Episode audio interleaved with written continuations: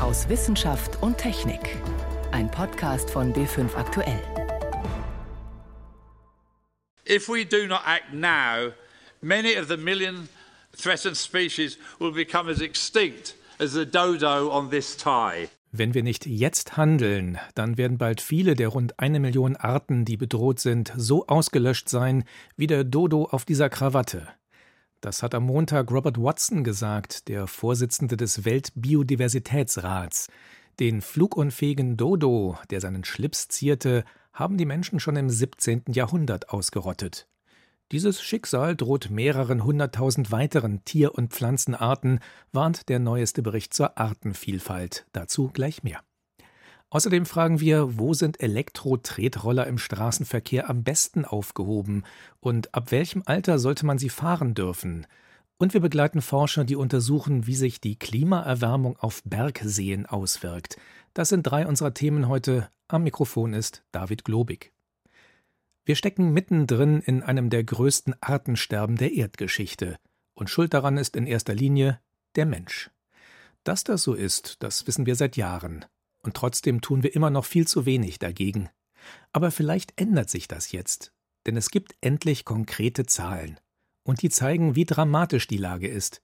Rund eine Million Spezies, Tiere und Pflanzen könnten in den nächsten Jahren aussterben. Zu diesem erschreckenden Ergebnis kommt der Bericht zur Artenvielfalt, den der Weltbiodiversitätsrat am Montag offiziell vorgestellt hat. Hunderte Wissenschaftler und Experten haben dafür eine riesige Zahl von Quellen ausgewertet. Mehr dazu von Renate L. Sandra Diaz ist Professorin für Ökologie an der Universität von Cordoba in Argentinien und eine der Leitautorinnen des Berichts. Wenn sie über Artenvielfalt spricht, denkt sie auch an ihre Kindheit in den 60er, 70er Jahren auf dem Land. Das war keine unberührte Wildnis. Es gab jede Menge Kühe, Weizen und Mais, aber trotzdem auch unzählige Insekten. An Sommerabenden konnte man draußen nicht essen, weil die Insekten ins Essen gerieten. Man konnte nicht draußen lesen, weil sie so genervt haben. Auf der Straße ist man auf Insekten getreten. Und wenn man mit dem Auto heimfuhr, war die Windschutzscheibe mit bunten, zermatschten Schmetterlingen übersät. Das ist eine so lebhafte Erinnerung, dass ich tief in meinem Herzen, unabhängig von allen Daten, spüre, dass etwas völlig falsch läuft mit dem Gefüge des Lebens, das uns erhält. Denn jetzt fallen keine Insekten mehr ins Abendessen, die Autos bleiben sauber. Und Sandra Diaz kennt die überwältigende Menge von Daten, die einen Niedergang der Ökosysteme zeigen, überall auf der Welt. In den letzten 50 Jahren, der Zeitraum, den der Weltbiodiversitätsrat betrachtet, wurden 75 Prozent der Landökosysteme stark verändert. Dadurch sind rund eine Million Arten vom Aussterben bedroht. Und der Bericht macht sehr deutlich, es geht hier nicht um ein Thema für Naturliebhaber, die bunte Schmetterlinge vermissen. Wir sind untrennbar verflochten mit der Natur. Und viele ihrer Leistungen für uns sind auch in steilem Niedergang. Also es geht um die sogenannten Ökosystemdienstleistungen. Zum Beispiel intakte Wälder. Sie garantieren ausreichend sauberes Grundwasser, stabilisieren Berghänge und liefern natürlich Holz. Je größer die Artenvielfalt ist, desto besser können Ökosysteme solche Funktionen aufrechterhalten. Aber zum Beispiel in Asien wurden viele Wälder gefällt, um Ölpalmen aufzubauen. Das Palmöl landet in unseren Keksen und Kosmetika. Allgemein ist der Niedergang der Ökosysteme im globalen Süden stärker als im Norden, weil durch die Globalisierung die Produktion von Waren woanders stattfindet als der Konsum. Aber in Asien zum Beispiel ist der Begriff der Artenvielfalt kaum bekannt, erzählt Josef Settele, Ökologe am Umweltforschungszentrum Leipzig und ebenfalls ein Leitautor des Berichts. Es ist eher nur ein Begriff der Natur, ne, für Natur als Ganzes. Und Ökosystemleistungen als Begriff ist auch völlig neu gewesen, vor ein paar Jahren noch. Um Reisbauern die wichtige Rolle der Artenvielfalt zu vermitteln, drehte sein Team in Vietnam eine Fernsehserie im beliebten Seifenopernstil. Es ging zum Beispiel um einen Bräutigam, der seiner Angebeteten die üblichen Geschenke macht, darunter auch Libellen. Und dann kam man eben darauf, welche Funktion die Libellen eigentlich haben. Es ging nämlich darum, dass beim Einsatz von Insektiziden in Reis häufig danach erst die Schädlinge kommen, weil die Gegenspieler fehlen. Eben Libellen, die Schädlinge fressen. Der 20-minütigen Liebesschnulze folgte ein kurzes Interview mit einem Wissenschaftler. Der Effekt war dann gewesen, dass der Einsatz zurückging, aber dieser Effekt lässt im Laufe der Zeit nach. Das heißt, wir haben jetzt eine Wiederholung gemacht, wollen mal sehen, wie häufig man sowas eigentlich machen muss, um entsprechend nachhaltige Effekte zu haben. Hierzulande ist der Begriff Artenvielfalt zwar bekannt, aber vielleicht auch nicht immer die Bedeutung für unser tägliches Leben. In Bayern hat das Volksbegehren mit der Biene als Artenschutzbotschafterin einiges bewirkt. Wir nehmen Bayern hier ab und zu in Diskussion als Beispiel, wie sowas laufen könnte. So eine Bottom-up-Geschichte, also von unten initiiert zum Teil, die dann praktisch einen Weg bereitet, damit unsere Erkenntnisse auf fruchtbaren Boden fallen. Also Bayern ist momentan ein super Beispiel. Das kennen auch alle hier. Also zumindest die ganzen Europäer wissen, dass Bayern da was ganz Besonderes erreicht hat. Der Weltbiodiversitätsrat hat verschiedene Zukunftsszenarien bis zum Jahr 2030 berechnet, von weiter so bis globale Nachhaltigkeit. Die Ergebnisse sind eindeutig, sagt Sandra Diaz. The consequences in the next few decades of doing business as usual are really, really serious. Wenn wir weitermachen wie bisher, hätte das wirklich schwerwiegende Folgen. Auch für die Leistungen der Natur, die wir brauchen, wir haben keine Wahl. Wir können nicht sagen, okay, wir machen erstmal ein paar Jahrzehnte so weiter und hinterher reparieren wir das wieder. Der Bericht zeigt, das ist keine Option. Keines der weiter so Szenarien führt zu einer nachhaltigen und gerechten Zukunft.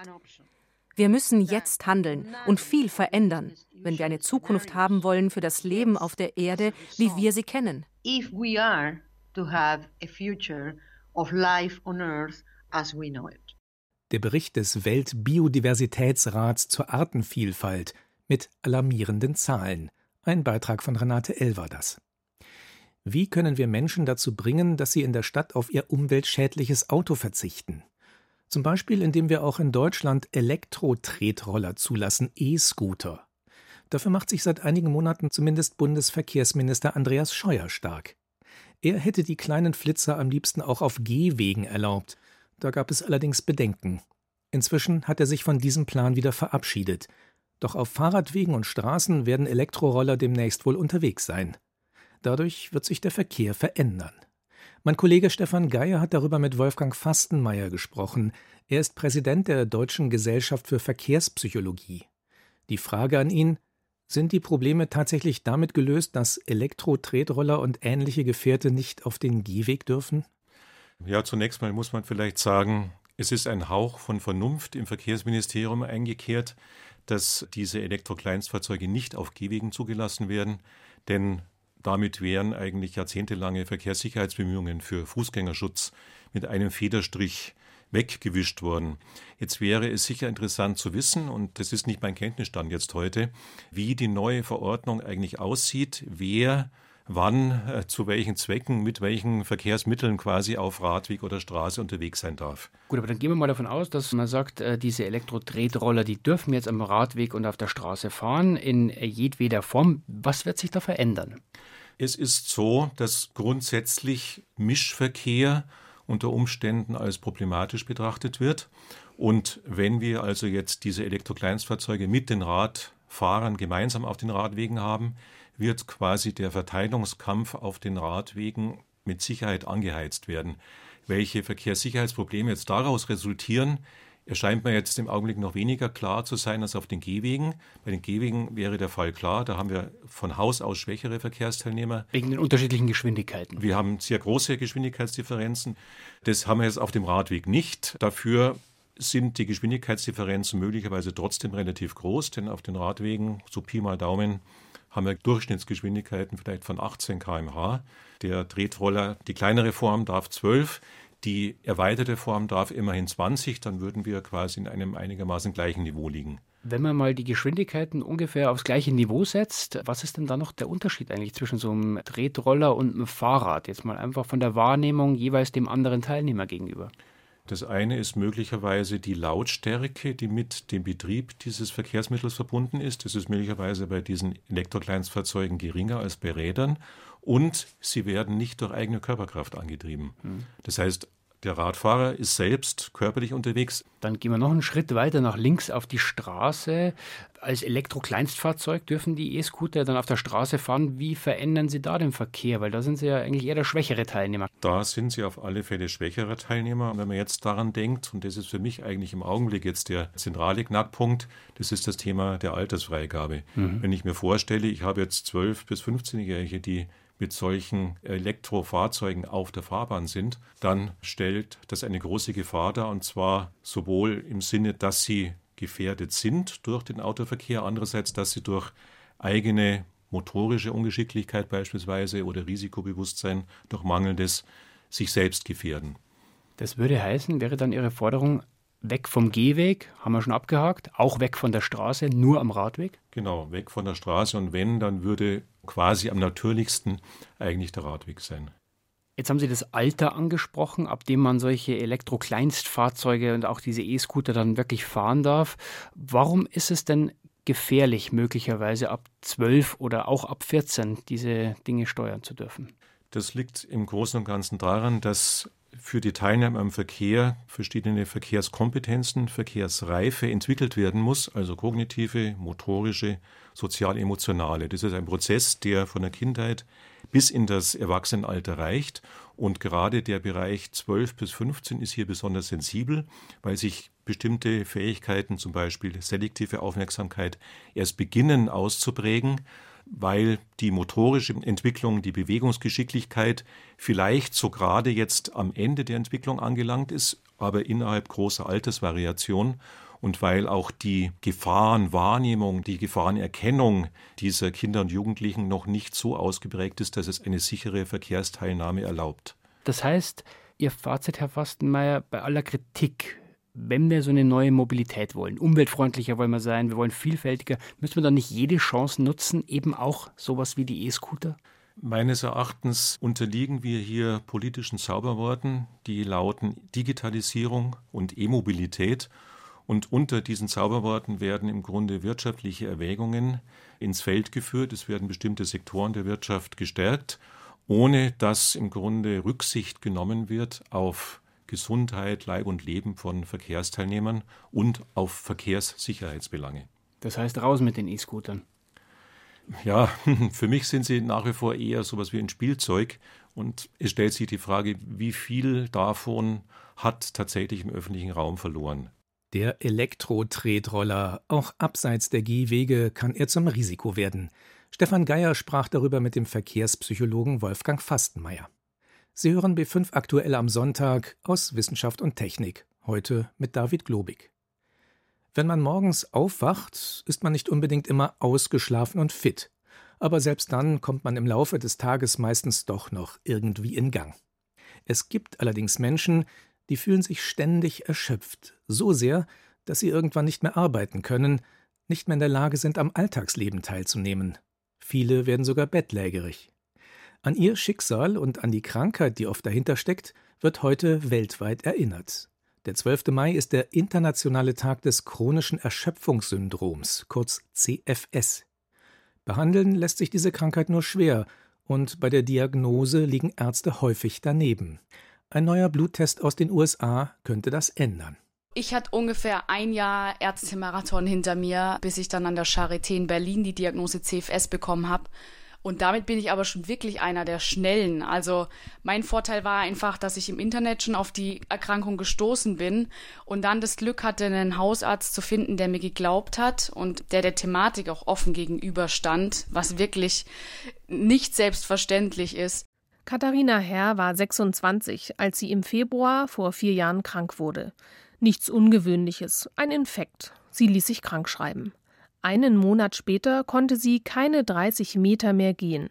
Heute ist sie befristet verrentet und lebt mit MECFS, die Abkürzung für myalgische Enzephalomyelitis und chronisches Fatigue-Syndrom, auch bekannt als chronisches Erschöpfungssyndrom. Das Typische an CFS ist, dass es bei sehr vielen Menschen aus voller Gesundheit mit einer Infektion beginnt sagt Carmen Scheibenbogen. Die Professorin leitet die einzige Ambulanz in Deutschland für MECFS an der Charité Berlin. Eines der wichtigsten Symptome für die Krankheit ist eine Belastungsintoleranz. Schon geringe Anstrengung im Alltag kann zu einem Zusammenbruch führen, von dem sich die Betroffenen Wochen oder Monate lang nicht mehr erholen. Die Patienten haben Probleme mit ihrem Stoffwechsel. Ihre Zellen produzieren zu wenig Energie. Wie bei einem schlechten Handy-Akku lädt sich ihr Energievorrat nicht mehr auf.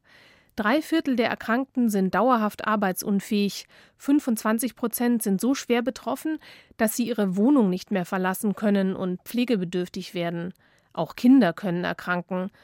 Ein Forscher aus den USA hat nun erstmals einen Bluttest entwickelt, der Proben von ME-CFS-Patienten zuverlässig von gesunden unterscheiden konnte. Das war für uns das Wichtigste. Wenn man ein eindeutiges Signal in den Test hat, dann hat man ME-CFS. Ron Davis von der Stanford-Universität in den USA hat dafür 40 Blutproben untersucht, je 20 von gesunden und 20 von erkrankten Personen.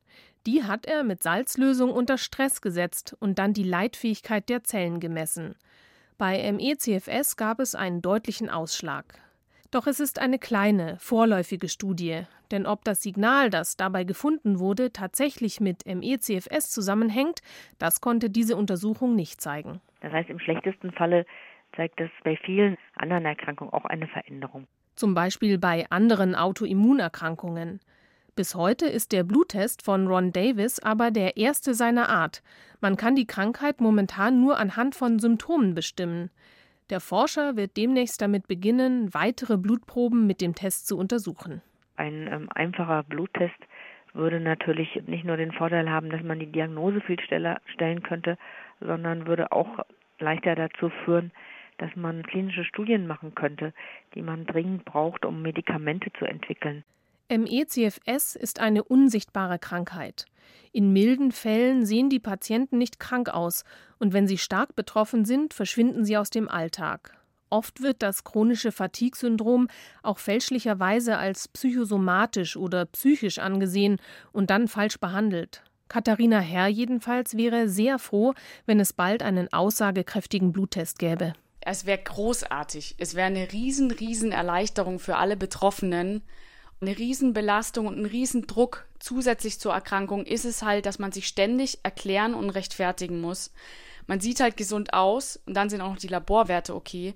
Und viele zweifeln dann einfach dran, dass man wirklich krank ist. Bis es aber so weit ist, kann es noch eine Weile dauern. Die Forschung zu ME-CFS ist weltweit, aber auch in Deutschland massiv unterfinanziert. Und das bei rund 300.000 Betroffenen hierzulande. Das sind mehr Patienten, als an multipler Sklerose erkrankt sind. Ein Bluttest für das chronische Erschöpfungssyndrom, Yvonne Meyer berichtete.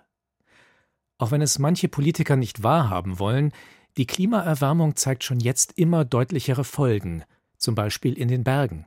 An vielen Stellen schwinden dort die Gletscher. Es gibt aber auch Auswirkungen, die man nicht auf den ersten Blick sieht, etwa dadurch, dass das Eis auf den Hochgebirgsseen immer früher im Jahr schmilzt. Was das für das Ökosystem der Seen bedeutet, untersuchen Forscher in Österreich. Jan Kerkhoff hat sie begleitet. Im Gänsemar stapfen vier Menschen mit Schneeschuhen oberhalb des Skigebietes im Kütai in Tirol durchs Gelände. Es ist Mitte April, die Sonne brennt. Der Schnee liegt immer noch Meter hoch. Sie sind auf dem Weg zum Gossen-Kölle-See, einem abgelegenen Hochgebirgssee in 2500 Metern Höhe. Schwer bepackt mit Messinstrumenten und langen Eishacken. Sie sind Limnologen, also Seenforscher der Universität Innsbruck, angeführt vom gebürtigen Uruguayer Ruben Sommaruga. Also natürlich ist es in einem Hochgebirgsseen anstrengender als im Tal. Ähm, wir sind jetzt bei 2400 ungefähr Meter. Und natürlich, je höher man geht, desto anstrengender wird. Vor ihnen liegt eingebettet zwischen Gipfeln der umliegenden 3000er eine weiße, unberührte Fläche, der Schnee- und Eisbedeckte See. Hier forscht die Gruppe schon seit Jahren zu den Auswirkungen von Klimawandel und Luftverschmutzung. Weil der See so abgelegen ist, gibt es weniger direkten und störenden Einfluss des Menschen. Alle paar Wochen kommen sie hier hoch. Als erstes müssen die Forscher den See öffnen, wie sie das nennen, also ein Loch in die Decke graben. Allein der Schnee ist einen halben Meter hoch, darunter das Eis. Es ist sehr hart, das mit den Hacken der, der Eis zu schneiden. Das dauert ziemlich lang. Wir rechnen hier mit mindestens 1,6 Meter Eis.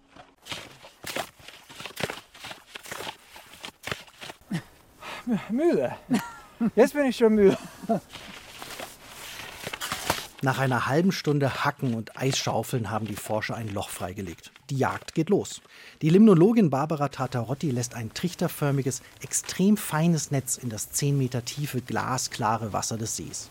Sie versucht sogenannte Hüpferlinge zu fangen, Ruderfußkrebse und Rädertierchen, also Organismen, die zum Plankton gehören und nur einen Bruchteil eines Millimeters groß sind. Und sie macht reichlich Beute. Schon mit bloßem Auge sieht man es in ihrer Probe zappeln und wimmeln.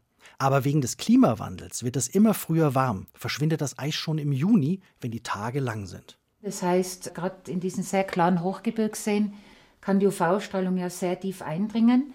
Und diese Organismen, auch wenn sie versuchen, ganz nach unten zu wandern, untertags aufgrund der UV-Strahlung, können trotzdem der nicht ganz ausweichen. Stress für die winzigen Krebse, die sich in der Tiefe des Sees versuchen, davor zu schützen. Andere Organismen, bestimmte Bakterienarten schaffen das nicht und sind der zunehmenden UV-Strahlung ausgeliefert. Auf dem Eis sitzt die Limnologin Birgit Sattler und schraubt einen ein Meter langen, innen hohlen Handbohrer zusammen.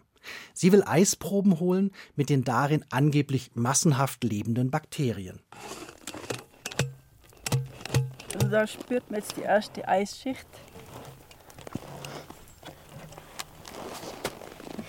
Sattler muss den Bohrer mehrfach im Eis hin und her drehen. Dann zieht sie ihn raus, kippt den Inhalt vorsichtig in den Schnee und greift sich ein Stück aus der oberen Eisschicht. Eigentlich ist es eher Schneematsch. Biologisch interessant ist wirklich dieses Stück. Das ist jetzt wirklich nur Matsch, das ist Seewasser geflutet mit Schnee. Und da drinnen tobt sich die Mikrobiologie wirklich aus. Also gibt es sehr hohe Produktionsraten, zum Teil viel höher als im wärmeren Wasser drunter. Das war eben das Überraschende. Viele der Bakterienarten werden von der zunehmenden UV-Strahlung als Folge des Klimawandels geschädigt. Andere hingegen profitieren. Die Bakterienflora ändert sich. Wie sie letztlich einmal aussehen wird und was das für das empfindliche Ökosystem der Bergseen bedeutet, ist noch unklar. Und es gibt noch weitere Veränderungen. Wegen des Klimawandels wachsen auch mehr Pflanzen in größere Höhen und bringen mehr Nährstoffe in Bergseen ein. Noch ist das hier am Gossen-Kölle-See nicht der Fall, aber an anderen Bergseen. Die Folge? Das sonst so glasklare Wasser wird trüb. Künftig werden die Bergseen wohl nicht mehr so schön klar sein. Die Nährstoffe heizen die Aktivität mancher Organismen an. Das verbraucht den im Winter ohnehin knappen Sauerstoff, so Ruben Sommaruga. Wir wissen von anderen Hochgebirgsseen, dass die ganze Sauerstoff verzehrt wird und das See fast umgekippt hat. Ja. Also das macht schon uns Sorgen, ja, solche Veränderungen. Die Seen der Berge verändern sich. Wie sie künftig aussehen werden, ist noch unklar. Aber ein ganz besonderer Lebensraum droht zu verschwinden. Wie sich die Klimaerwärmung im Hochgebirge auswirkt, ein Beitrag von Jan Kerkhoff. So viel für heute aus Wissenschaft und Technik. Am Mikrofon war David Globig.